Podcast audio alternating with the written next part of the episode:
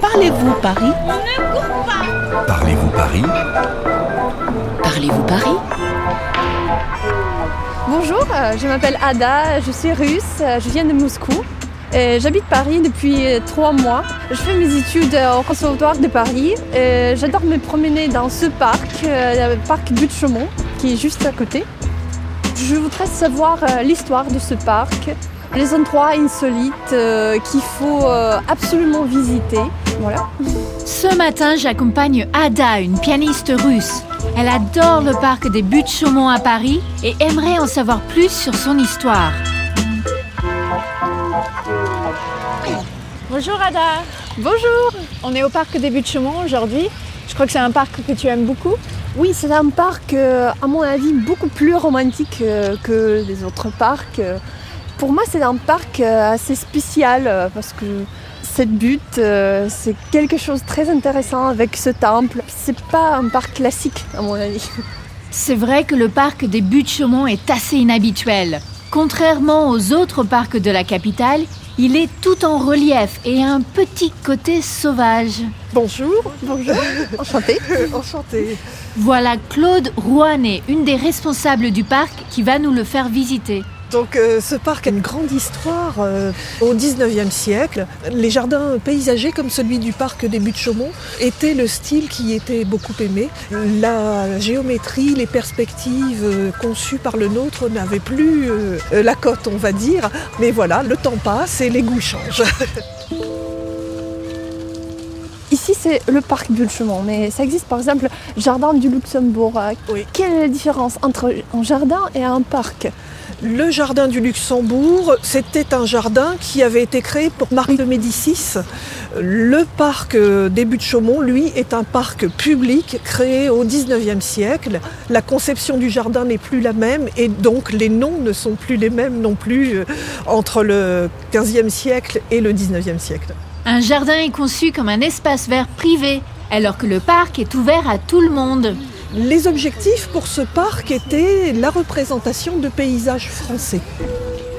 Alors ici, quand on est à l'entrée du parc, ce qui est remarquable justement, c'est ce temple bien sûr, en haut d'une falaise, et également l'arche que l'on voit et l'aiguille qui est un tout petit peu plus loin. Nous commençons notre promenade à l'entrée du parc. En face, il y a un temple qui surplombe une énorme falaise.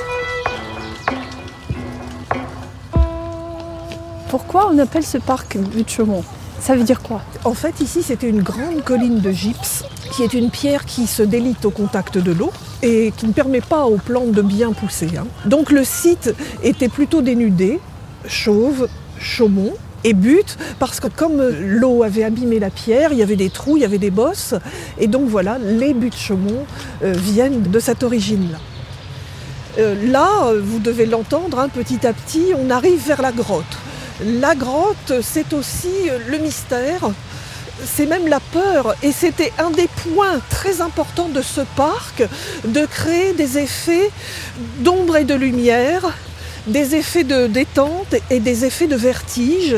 Et la grotte, elle, elle était là pour inspirer cette crainte. Et il faut d'ailleurs savoir que la cascade est un peu plus faible qu'elle n'était à l'ouverture du parc, puisqu'on l'entendait depuis l'entrée du parc. Ah oui, c'est un peu lugubre là-dedans.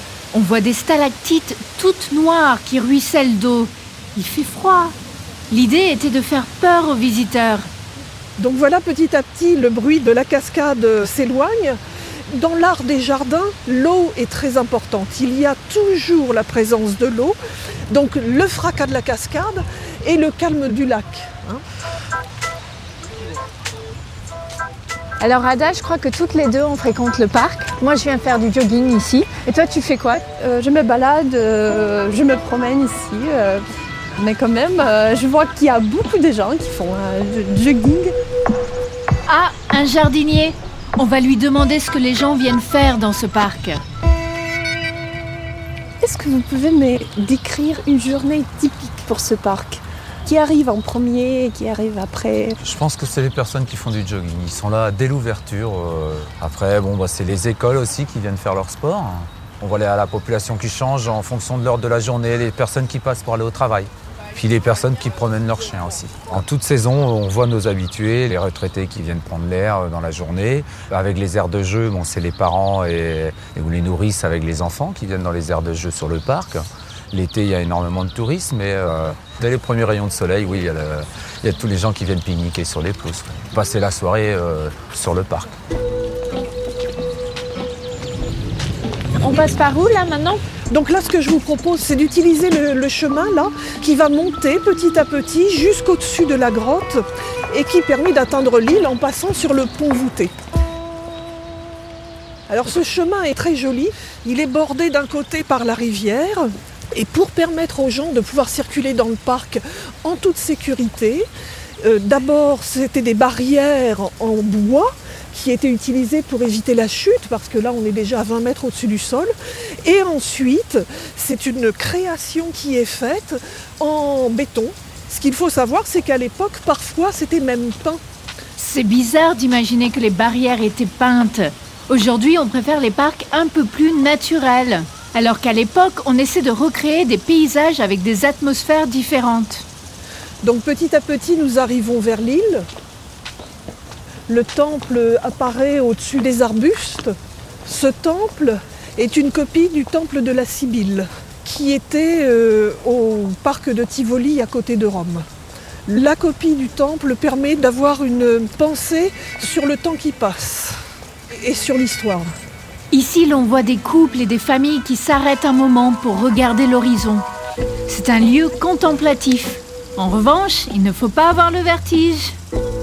Alors Ada, dis-moi, est-ce qu'à Moscou, vous avez des parcs qui sont similaires? Hmm, euh, Je crois que non. À Moscou, c'est comme le bois de Boulogne. Ou bien c'est euh, euh, comme un jardin du Luxembourg qui est beaucoup plus classique, mais pas ce parc-ci, parce que c'est un parc vraiment très spécial, très spécifique. Claude Rouanet, merci beaucoup pour toutes ces précisions. Merci beaucoup. Je suis contente de pouvoir vous avoir permis de découvrir ce parc vous qui l'aimez déjà. Merci. Au revoir. Au revoir.